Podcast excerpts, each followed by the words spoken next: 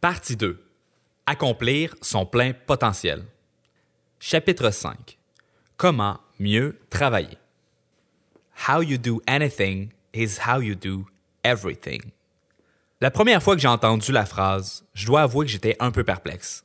Je me suis dit, tiens, un autre plouc analphabète qui essaie de se rendre intéressant en publiant des aphorismes ésotériques sur sa page Facebook. How you do anything is how you do everything se traduit en bon français par tu fais tout de la même façon que tu fais n'importe quoi.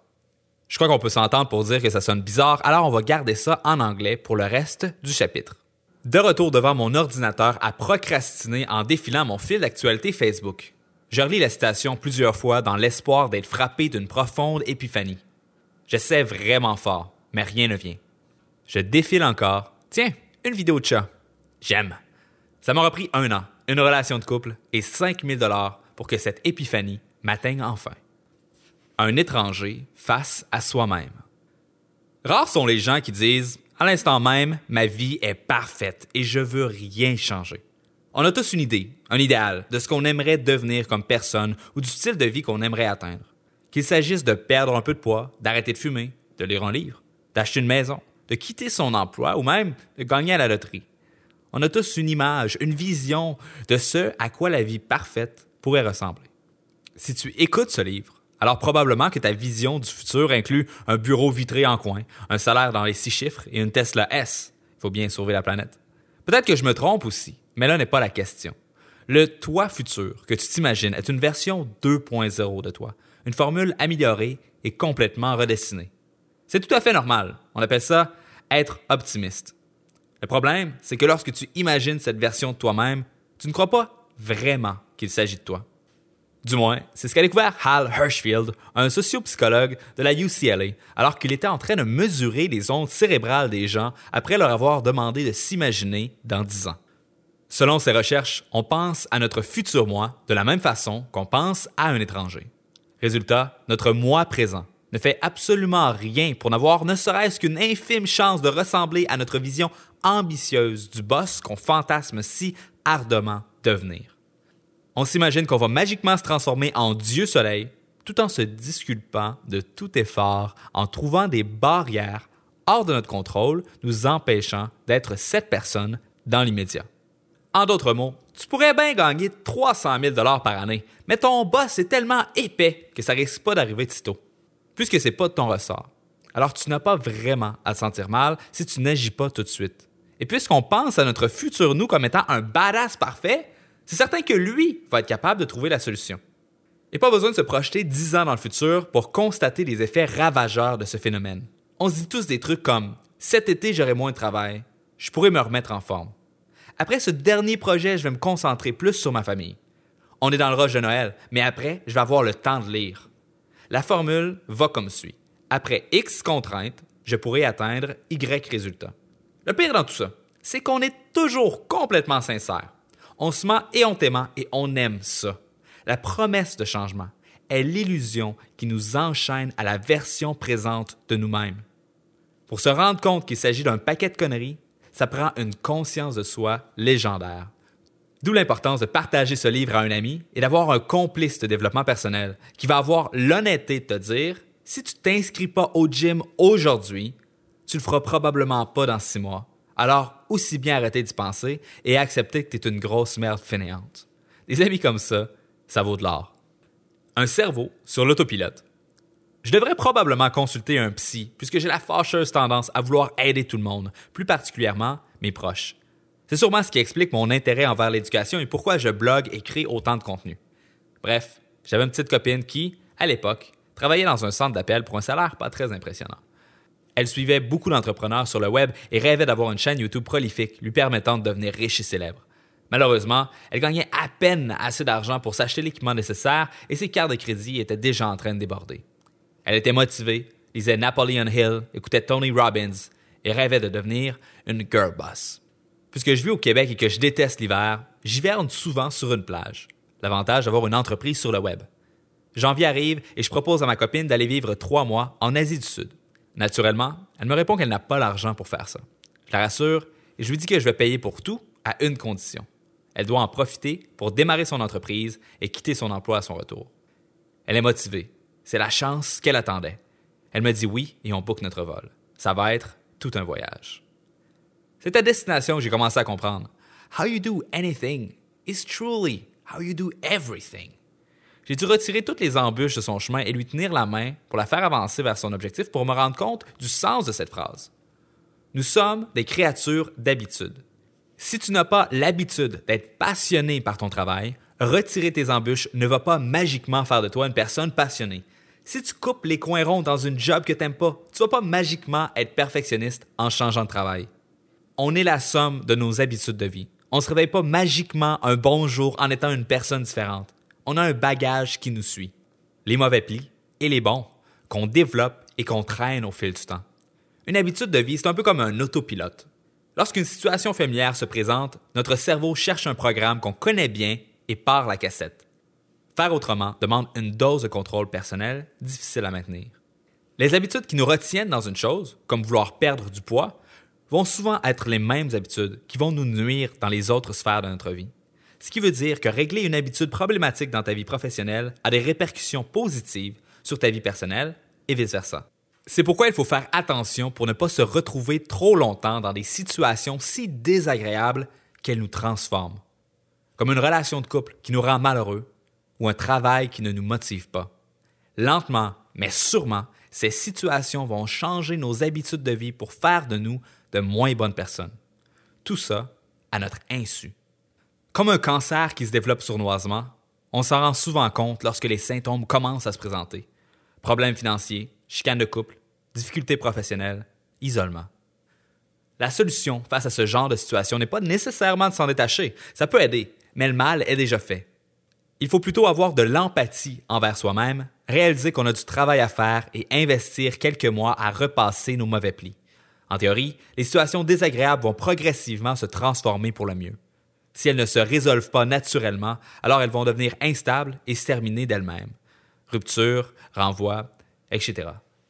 Si tu es dans ce genre de situation et que tu ne vois pas comment les choses pourraient s'améliorer, alors je te recommande, pour le bien de ta santé mentale, de prendre la responsabilité d'y mettre fin. Au moins, tu auras la fierté d'avoir terminé ça en tes propres termes et ça va t'éviter de tomber dans une mentalité de victime. Bref, peu importe ta situation, c'est important de comprendre que la loi du 80-20 s'applique également à nos habitudes de vie.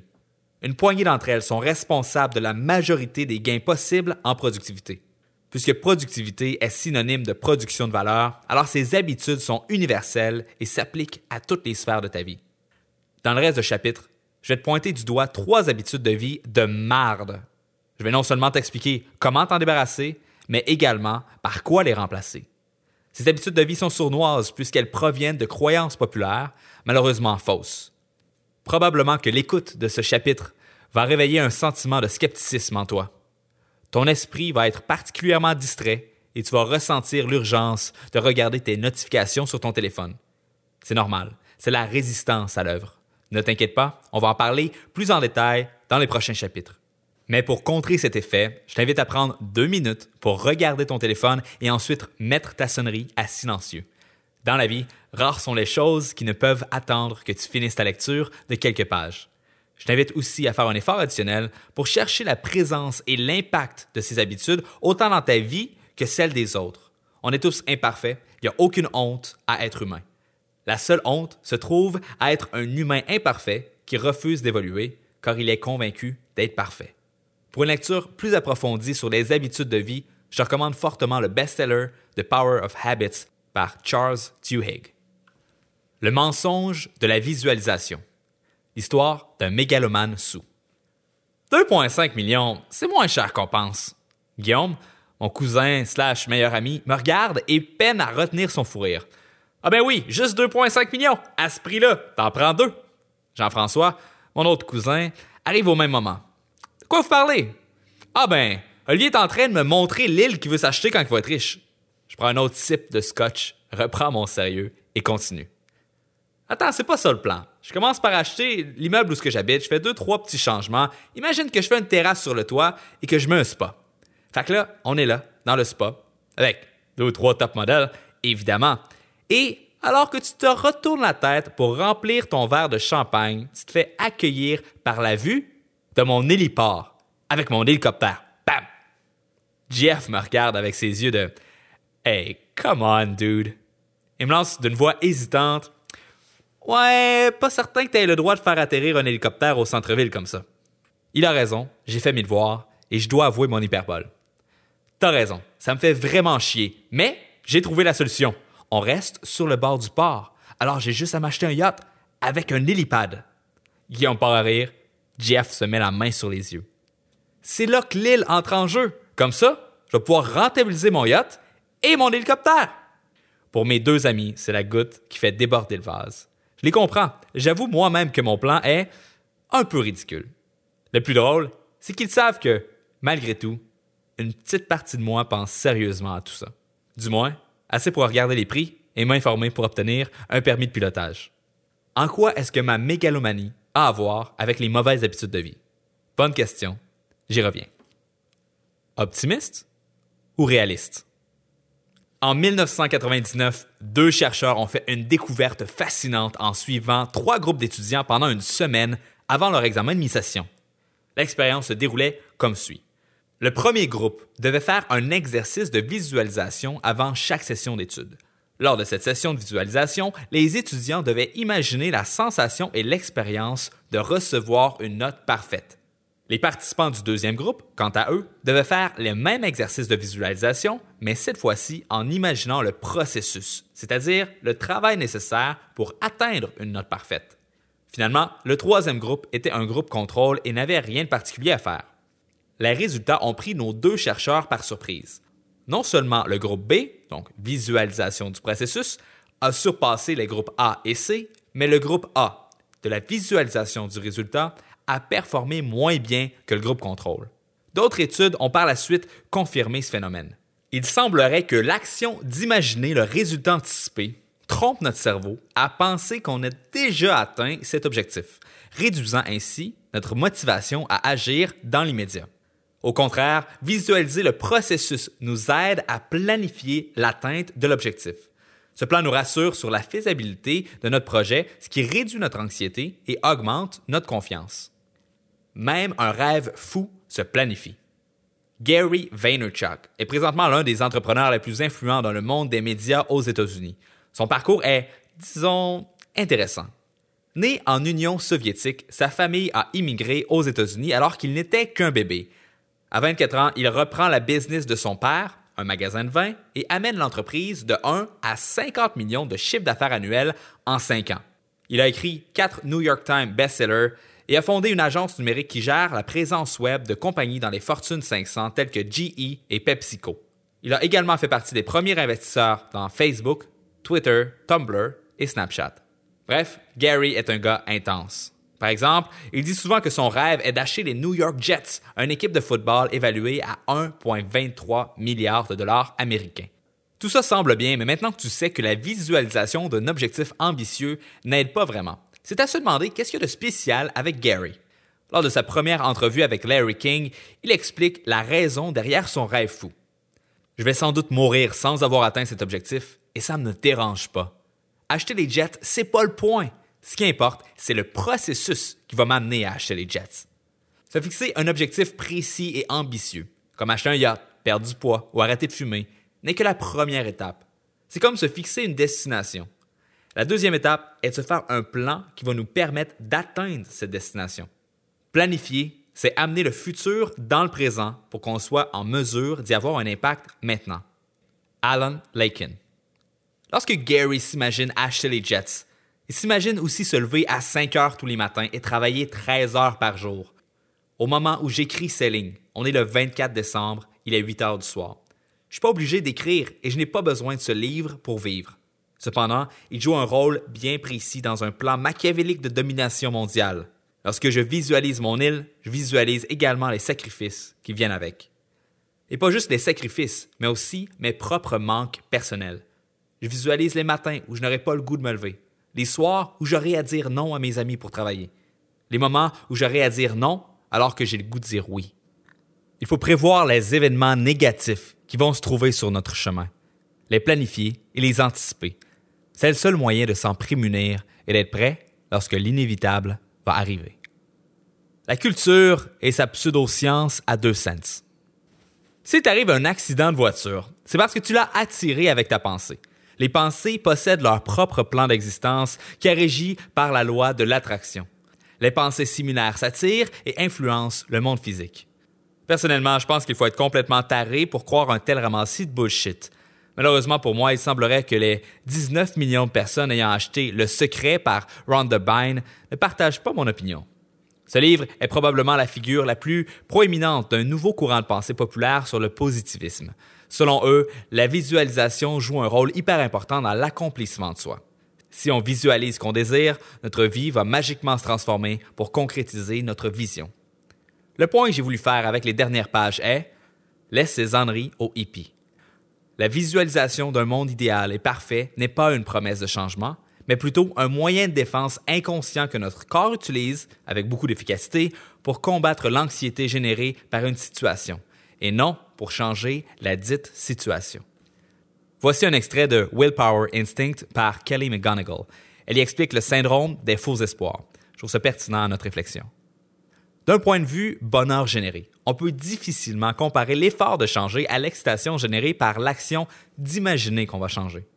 C'est non seulement plus facile, mais beaucoup plus agréable de contempler la promesse de changement sans avoir à gérer le trouble que ça implique. C'est pourquoi plusieurs personnes vont abandonner très rapidement, seulement pour réessayer quelques semaines plus tard. Elles préfèrent recommencer encore et encore plutôt que de trouver un moyen permanent pour changer. Le high qu'on reçoit lorsqu'on imagine son propre makeover est une drogue difficile à quitter. Plus tard, on peut également lire Le suroptimisme mène à l'échec, ce qui entraîne un sentiment de culpabilité et d'anxiété. En réponse, notre cerveau déclenche des habitudes pour atténuer ces émotions négatives, comme procrastiner, manger, consommer, etc. C'est normal, voire très sain d'avoir des rêves ambitieux. Cependant, il existe une distinction importante entre réalisme et optimisme. Le premier va t'amener du changement et beaucoup de travail, tandis que l'autre ne sert qu'à te faire oublier ton mécontentement face à ta propre situation. Le premier réflexe à avoir lorsqu'on se prend en train de rêvasser à un monde parfait est de déconstruire cette réalité et de calculer exactement tout ce qu'il faut faire pour la concrétiser. Calcule tout, le temps que ça va prendre, l'argent dont tu vas avoir besoin, les contacts que tu vas devoir faire. J'ai souvent fait la consultation avec des entrepreneurs qui veulent plus de résultats et je dois avouer que ça me sidère à quel point peu de personnes ont cette habitude. On va me dire quelque chose comme J'aimerais faire 10 ventes par jour. À quoi je réponds Quel est ton coût par prospect donc ton coût publicitaire pour avoir un contact intéressé à acheter, et quel est ton taux de conversion, le pourcentage des prospects qui finissent par devenir clients. Et on me répond souvent quelque chose qui tourne autour de 3 et 5 Avec ces chiffres, on peut dire que ça coûte en moyenne 60 faire une vente et que pour en faire 10 par jour, il va falloir investir 600 par jour en publicité. Lorsque je dis ça, la personne me regarde, la bouche ouverte et répète mes derniers mots avec hésitation. 600 par jour? Yup, 220 000 en publicité par année. Et probablement plus autour de 440 000 parce que le coût double souvent lorsqu'on met une campagne publicitaire à l'échelle. Donc 1200 dollars par jour. Le regard pétillant d'ambition devient flat comme un rum coke trop fort. Ils aiment fantasmer à l'idée de faire 10 ventes par jour, ce qui équivaut à plusieurs milliers en profit. Mais ching lorsque j'explique qu'ils vont devoir risquer une bonne partie de leur argent pour atteindre cet objectif. Pour réussir, il faut dire oui à un rêve le déconstruire et s'engager à le prioriser sur tout le reste. Lorsque tu vas manquer de motivation, parce que ça va arriver, passe cinq minutes à rêvasser à ton objectif avant de te rappeler que cette réalité future n'est possible que si tu exécutes ton plan à la perfection dans le présent. Pour te motiver encore plus, imagine que tu te regardes à travers les yeux de ton futur moi, le boss qui a tout ce que tu as toujours rêvé. Mets-toi à sa place et observe-toi. Là, sur le divan, à manger des Cheetos en écoutant célibataire et nu, Regarde-toi bien et juge-toi. Il est possible que tu te sentes coupable. Il faut donc anticiper que ton corps veuille atténuer ce sentiment à travers une routine. Exemple, accompagner tes Cheetos d'une coupe de vin. Résiste cette tentation, rappelle-toi du plan et passe à l'action. Et si ce n'est pas assez, fais-toi peur en imaginant le pire scénario possible qui te guette. Imagine-toi finir ta vie dans une job qui donne le goût de te pendre, vivre chaque jour avec un ou une partenaire que tu n'aimes pas et devoir te réconforter à travers l'alcool cheap, la bouffe grasse et Netflix. Analyse la trajectoire de ta vie. Regarde bien tes deux ou trois dernières années, car elles sont une bonne indication d'où elles se dirigent. Demande-toi, si chaque journée de ma vie est exactement comme aujourd'hui, est-ce que je vais atteindre mes objectifs dans le temps souhaité? Si oui, alors tu peux écouter ton émission niaiseuse sans remords. Tu as fait une belle job. Tu peux même te verser un scotch avec ça. Mais si la réponse est non, demande-toi ce que tu devrais changer à ta routine quotidienne pour corriger la trajectoire de ta vie. Jim Rohn disait quelque chose comme Manger du fast-food, c'est une mauvaise habitude. Manger du fast-food chaque jour pendant 10 ans, c'est un désastre. C'est facile de sous-estimer l'importance des petites choses, mais il faut réaliser que ce sont nos habitudes, ce qu'on fait tous les jours, qui déterminent qui nous sommes et quel genre de vie on mène. Puisqu'on surestime notre futur moi, tout en se dissociant de lui, c'est facile de dire demain. Mais demain arrive, et le moi présent n'a pas plus la force ou la motivation de faire ce qu'il doit faire. Il faut être pessimiste. Se dire que si on ne le fait pas aujourd'hui, on ne le fera pas plus demain. Le secret, c'est pas la pensée magique. Le vrai secret, c'est une dose démesurée d'ambition mélangée à une douche froide de réalisme. Victime des circonstances. New York, 11 janvier 1842, un bébé du nom de William James voit le jour. L'expression voir le jour est incroyablement ironique puisque le petit William est né temporairement aveugle pour ensuite conserver de sévères troubles de vision tout au long de sa vie. Même s'il est né dans une famille influente, riche et respectée par l'élite new-yorkaise, William est loin d'être chanceux. Il a des problèmes de peau, un trouble d'estomac qui le fait constamment vomir, des problèmes d'ouïe et des spasmes de dos si intenses que ça lui arrive de ne pas pouvoir s'asseoir ou se tenir droit pendant des jours. À cause de sa santé fragile, le petit William passe la majorité de son temps à la maison. Il n'a pas beaucoup d'amis et n'est pas particulièrement bon à l'école. Il meuble plutôt ses journées à peindre, la seule chose qu'il aime faire. Malheureusement pour lui, personne ne le trouve vraiment talentueux et, une fois adulte, personne n'achète ses œuvres. Pendant ce temps, son petit frère, Henry James, et sa sœur, Alice James, sont occupés à devenir des écrivains reconnus à travers le monde. Incroyablement déçu de William, son père l'intimide constamment en le traitant de lâche ou de bon à rien. Il est le mouton noir l'échec de la famille. Dans un dernier espoir de rédemption, son père utilise ses connexions pour faire admettre son fils à Harvard Medical School. Malheureusement pour celui-ci, la médecine n'est vraiment pas quelque chose qui l'intéresse. Sur le campus et dans ses cours, entouré de l'élite, William se sent inadéquat, comme un imposteur. Après seulement un an, William quitte Harvard. Pour éviter d'avoir à dealer avec la rage de son père, il s'enrôle dans une expédition anthropologique à travers la forêt amazonienne. Il faut dire qu'en 1860, les voyages intercontinentaux étaient excessivement périlleux. Rien à voir avec la mode des jeunes qui partent découvrir le monde en backpack armé d'un selfie stick et d'un compte Instagram. Après six mois et un intense mal de mer, William réussit à se rendre jusqu'au cœur de la forêt amazonienne. Mais une fois sur place, la balade en forêt tourne au cauchemar. Non seulement il contracte la petite vérole, mais ses spasmes de dos ressurgissent, le rendant incapable de marcher. William se retrouve seul au beau milieu de l'Amérique du Sud, abandonné par son groupe d'expédition. Pour revenir à la maison, il doit entreprendre un voyage qui va prendre plusieurs mois et très probablement le tuer. Contre ses propres attentes, il réussit à retourner en Angleterre où il est accueilli par son père encore plus découragé. William, maintenant âgé de 30 ans, est un échec lamentable. Il a échoué littéralement tout ce qu'il a entrepris jusqu'à ce point. Tout ça malgré le fait qu'il soit né dans une des meilleures familles du pays. La seule constante dans sa vie sont la souffrance et l'échec. Un soir, alors qu'il lisait les écrits de Charles Pierce, il décide de débuter une petite expérience.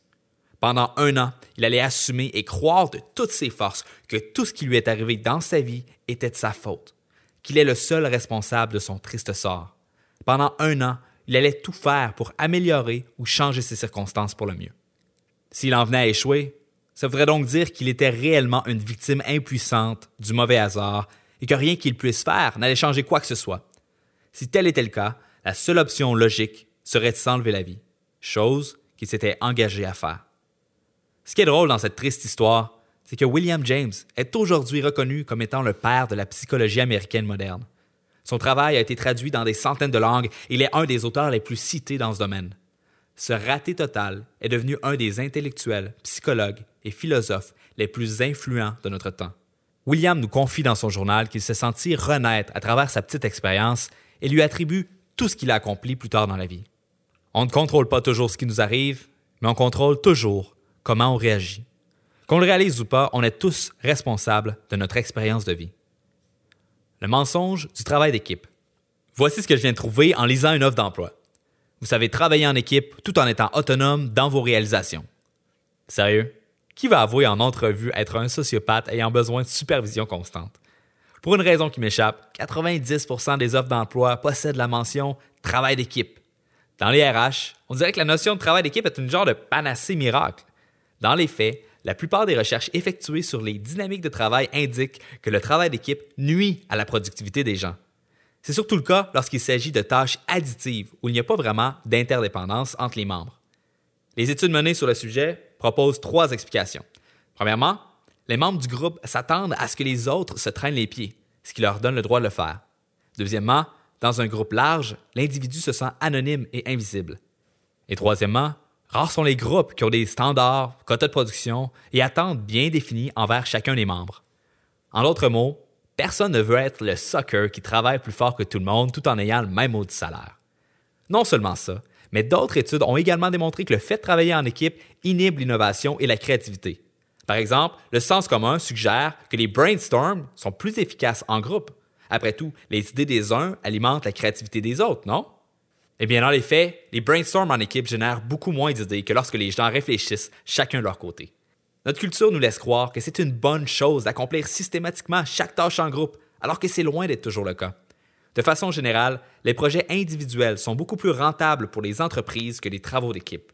Ceci étant dit, certains projets requièrent la coopération de plusieurs experts.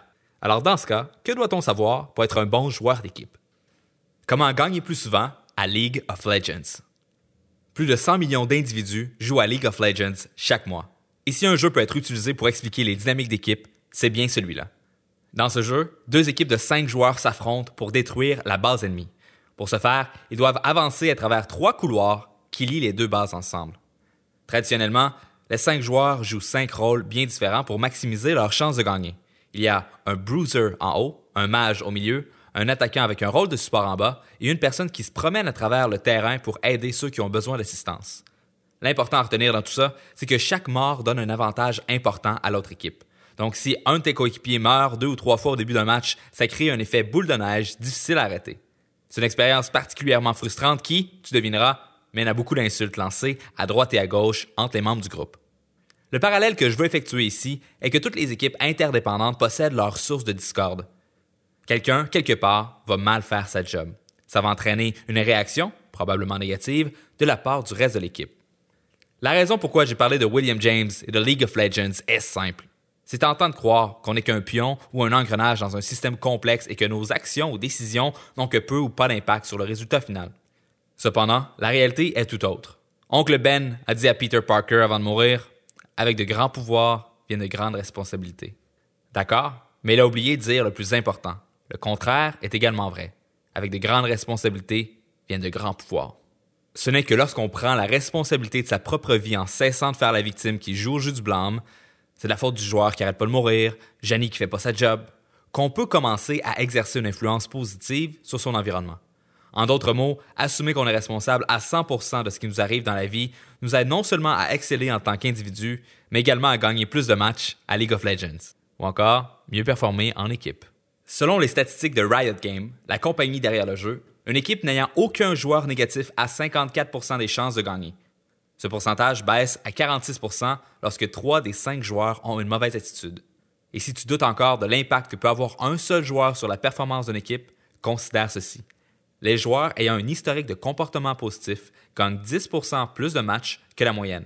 En contraste, les joueurs avec un antécédent négatif gagnent 35% moins de matchs, un écart de 45% La raison pour laquelle je dis tout ça est simple. Tu dois reconnaître ton influence sur la performance de ton équipe, ne jamais blâmer tes coéquipiers et toujours rester optimiste et positif. Je sais que ça sonne comme un gros tas d'enneries peace and love, mais fais-moi confiance. Tu vas bientôt comprendre que les hippies ont peut-être raison sur un point après tout. Comment entraîner un pilote de chasse? 1960, Israël un jeune psychologue du nom de Daniel Kahneman donne une présentation à un groupe de pilotes de l'air. Il expose à tous les bases de la psychologie comportementale dans le but d'améliorer la performance des pilotes. Plus précisément, Daniel voulait souligner le fait que féliciter un comportement positif fonctionne, mais que réprimander un comportement négatif n'aide pas et peut même nuire. Dans la salle, les instructeurs bouillaient d'incrédulité. Un d'entre eux lève la main pour s'exprimer. J'ai souvent félicité mes pilotes lorsqu'ils ont fait des manœuvres particulièrement spectaculaires. Par la suite, ils sont toujours moins bons.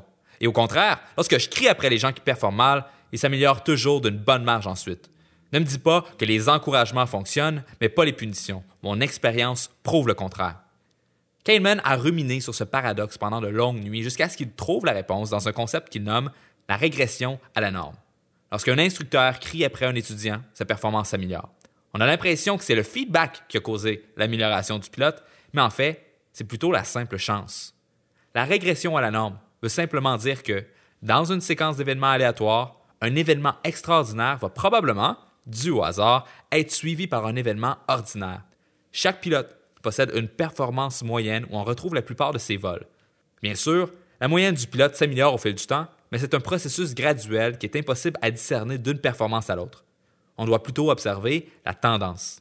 Donc, lorsqu'un pilote performe de façon significativement supérieure à la moyenne, l'instructeur a comme réflexe de le féliciter, ce qui est une bonne chose.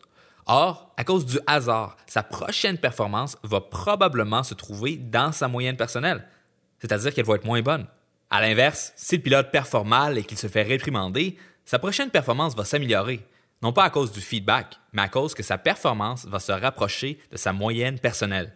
J'explique la régression à la norme pour une simple et bonne raison. Si quelqu'un dans ton équipe l'échappe, il s'agit sans doute d'un événement négatif qui sort de la performance moyenne de cet employé.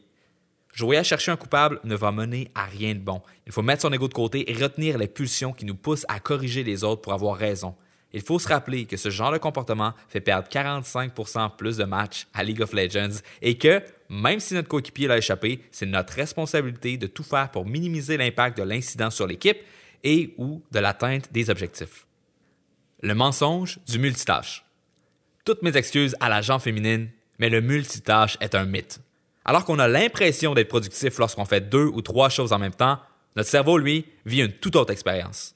Dans les faits, lorsqu'on pense faire du multitâche, notre cerveau ne fait qu'alterner rapidement d'une tâche à l'autre. Et chaque fois qu'on alterne, il doit essayer de se rappeler ce qu'il faisait avant de changer. Un phénomène qu'on nomme attention residue. Mais là, tu dis que ça ne doit pas être si mauvais que ça. Changer rapidement d'une tâche à l'autre, même ton iPhone est capable de faire ça. Comme tu vas voir, le multitâche est quelque chose qui coûte cher à notre cerveau. Une étude a démontré que de pratiquer le multitâche peut réduire ta productivité jusqu'à 40% alors qu'une autre étude met de l'avant que ces participants engagés dans du multitâche subissent une baisse de quotient intellectuel supérieure aux participants ayant perdu une nuit de sommeil ou, tu vas rire, à ceux qui sont très high sur le pot. Tu penses que j'ai fini avec mes études, mais je fais juste commencer. Une autre étude a comparé le cerveau des gens qui font du multitâche quotidiennement et d'autres qui en font moins. Résultat, ceux qui font du multitâche auraient moins de matière grise dans le cortex singulaire antérieur que ceux qui n'en font pas. Cette région du cerveau est responsable de la régularisation des émotions. C'est donc pas surprenant d'apprendre que le multitâche est associé à l'anxiété et à la dépression. Avec tout ça, tu dis sans doute, c'est bien Oli, mais moi je suis pas comme ça. Je m'excuse à l'avance de devoir éclater ta perception erronée de toi-même, mais une autre étude réalisée à Stanford, je sais, je suis a justement testé cette hypothèse. Est-ce que les gens qui s'autoproclament bons au multitâche sont véritablement bons pour faire du multitâche? La réponse est un délice d'ironie. Les gens qui se croient capables de faire plus d'une chose à la fois avec succès n'étaient non seulement pas meilleurs que les autres, mais pires. C'est important que tu réalises que le multitâche ruine ta vie. Lorsque tu manges en écoutant la télévision, non seulement tu n'apprécies pas ton émission ou ton mets à sa juste valeur, mais tu ingères en moyenne 10 plus de calories sur le coup et 25% plus lors du prochain lunch parce que c'est plus difficile de se rappeler combien on a mangé. Et le portrait est encore plus lugubre lorsqu'on s'intéresse à l'impact du multitâche sur les relations interpersonnelles. Il a été prouvé hors de tout doute qu'une personne qui texte en présence des autres est 1000% plus susceptible de finir ses jours seule en dépression, entourée d'au moins 7 chats. OK, je dois avouer que cette dernière statistique n'a aucun fondement, mais ça ne veut pas dire qu'elle est fausse. L'exil. La réalité est qu'à moins d'être barista ou contrôleur aérien, probablement que tu n'as pas besoin de faire du multitâche, mais que tu en fais quand même. Tu te fais interrompre par une pensée hors sujet comme Je me demande s'il va pleuvoir demain. Alors tu sors ton téléphone de façon toute innocente pour vérifier. Je veux dire, c'est sur ta maudite page d'accueil, ça va prendre deux secondes et ta curiosité va avoir été satisfaite.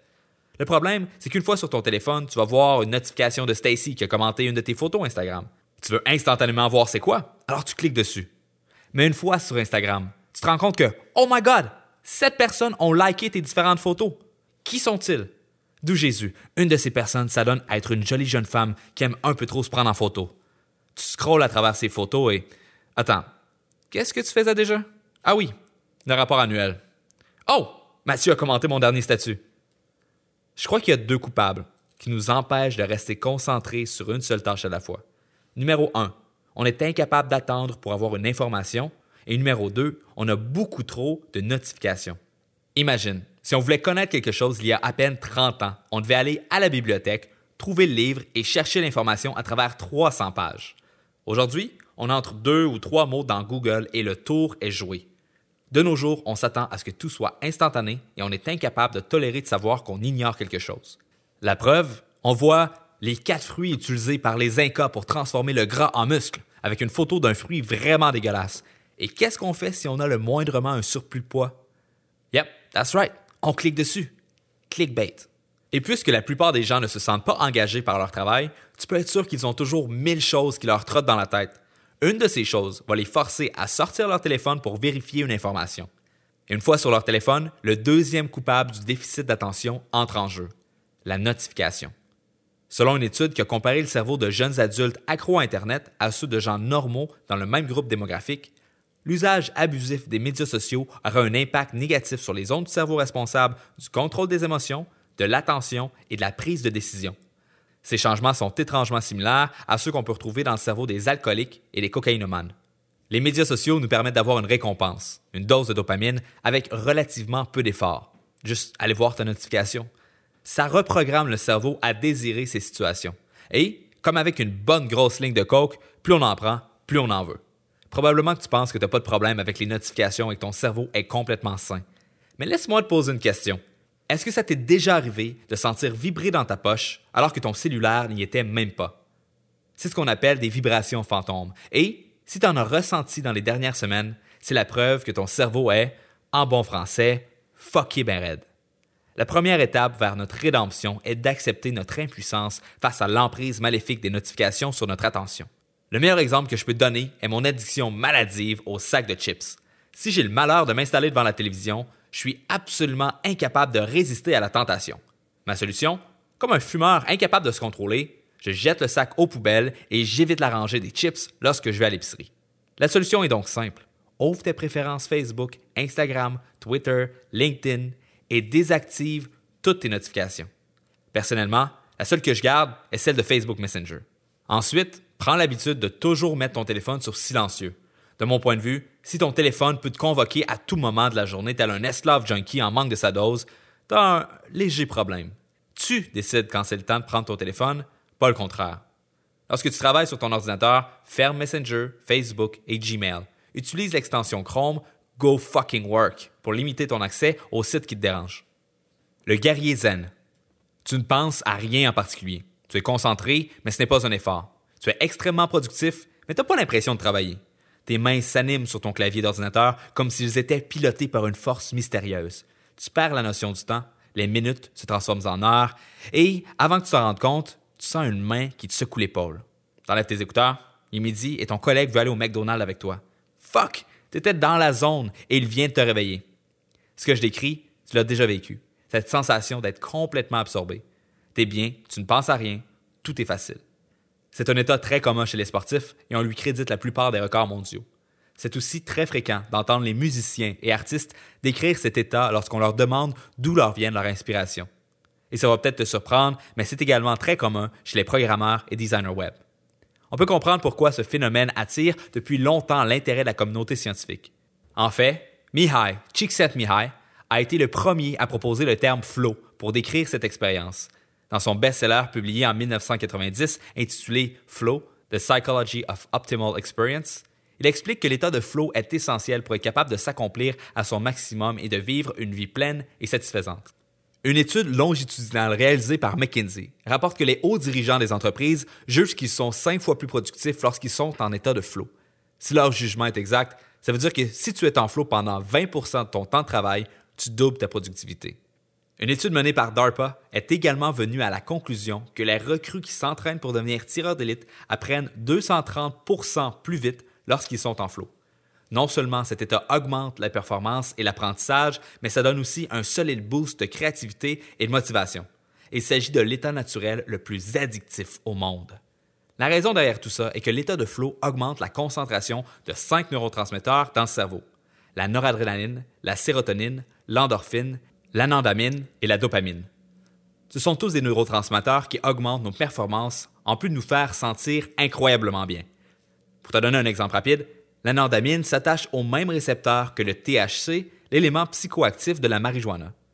Il entraîne un sentiment de béatitude tout en stimulant nos pensées latérales, c'est-à-dire notre capacité à penser en dehors de la boîte.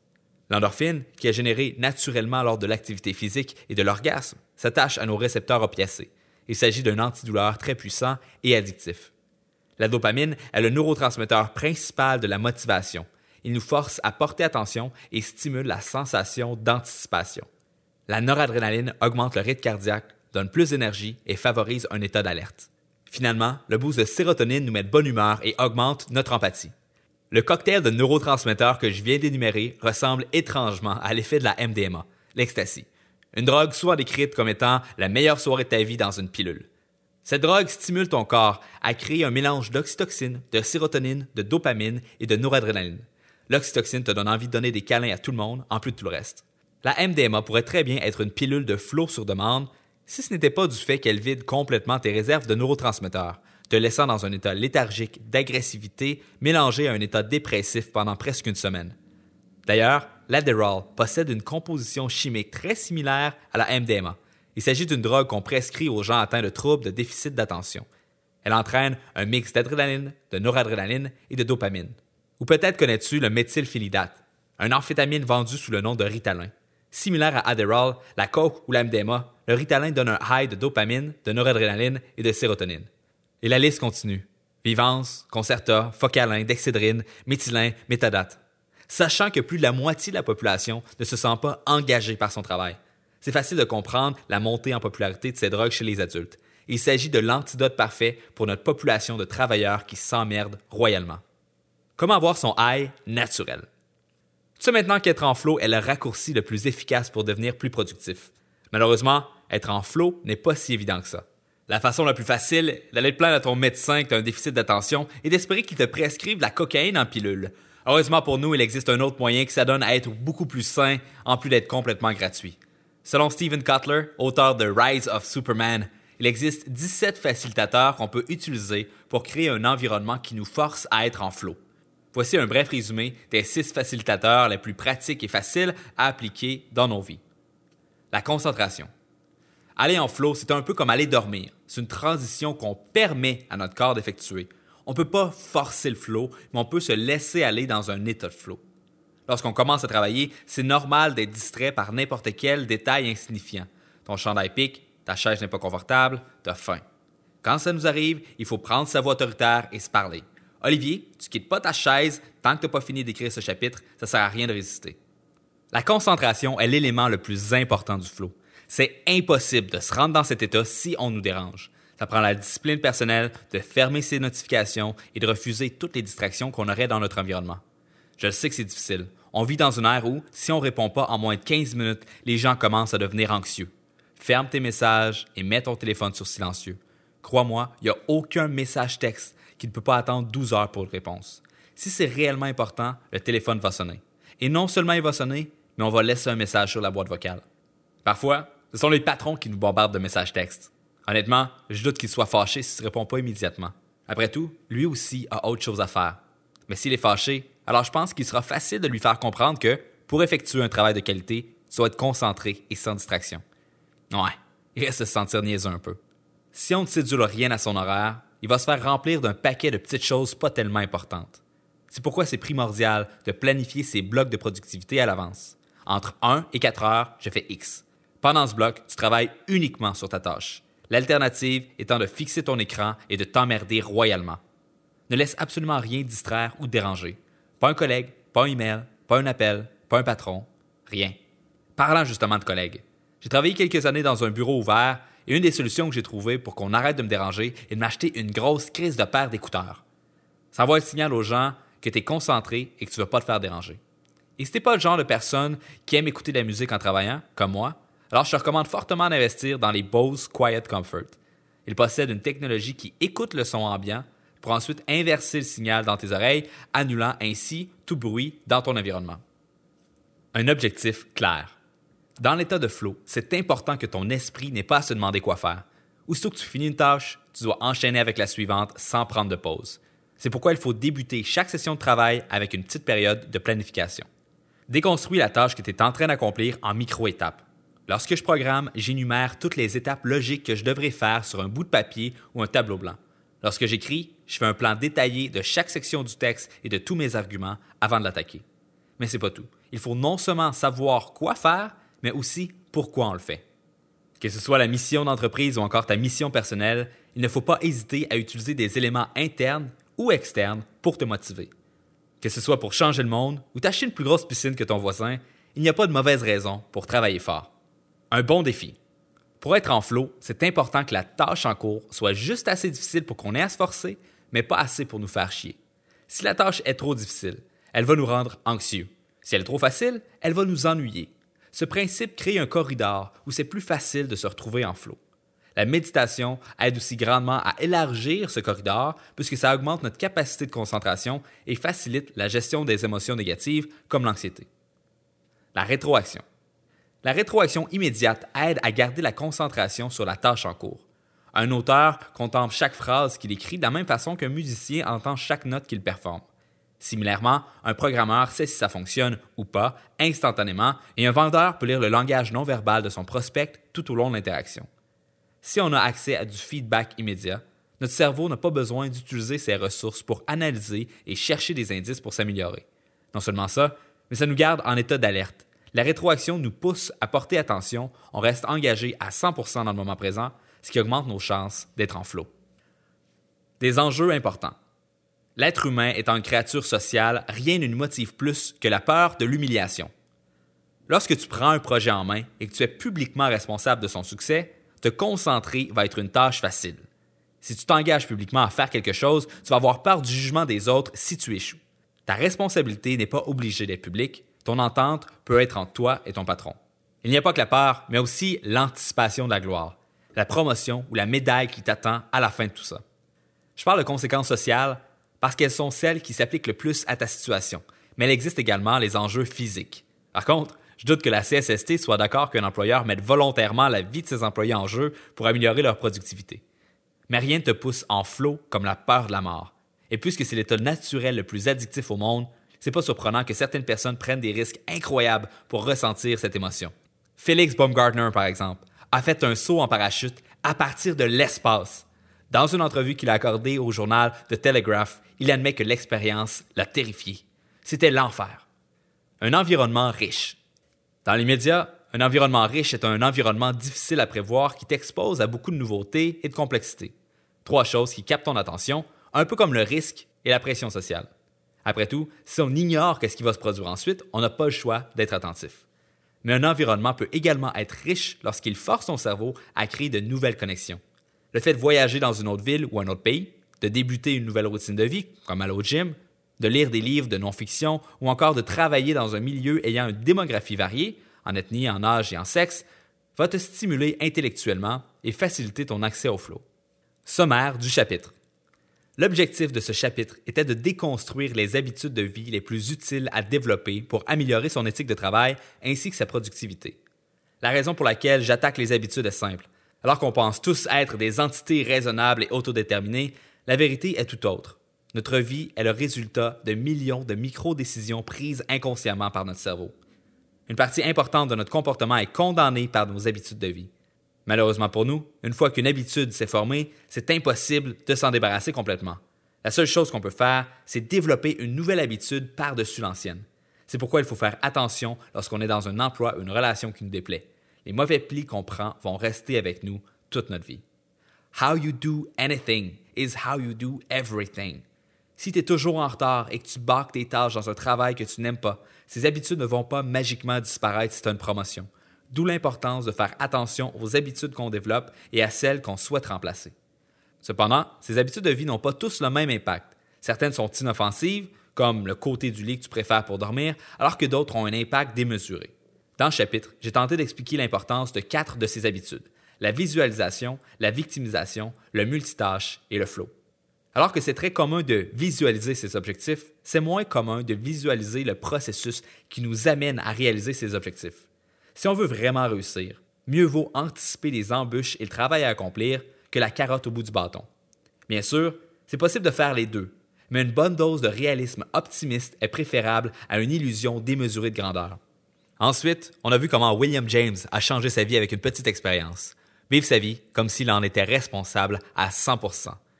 Il existe un mot pour décrire les gens qui délèguent la responsabilité de leur propre vie. On appelle ça des victimes.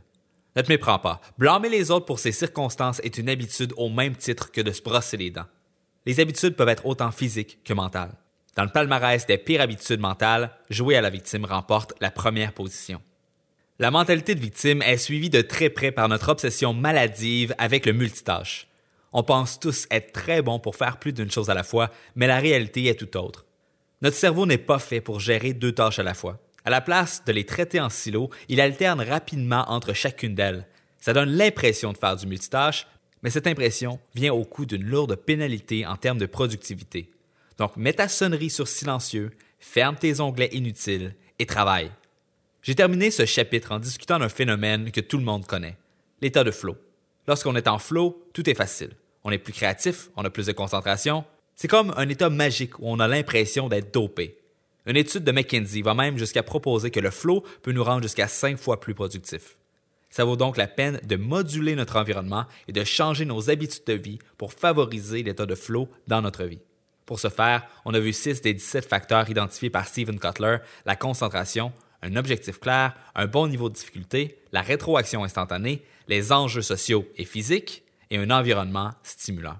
C'est mon espoir que les informations contenues dans ce chapitre seront suffisantes pour faire en sorte que tu portes un regard différent sur le rôle que jouent les habitudes dans ta vie. Au cours des prochains chapitres, je vais introduire non seulement de nouvelles habitudes à intégrer à ta vie, mais aussi de nombreuses tactiques et stratégies à employer pour vaincre la procrastination et travailler de façon plus efficace.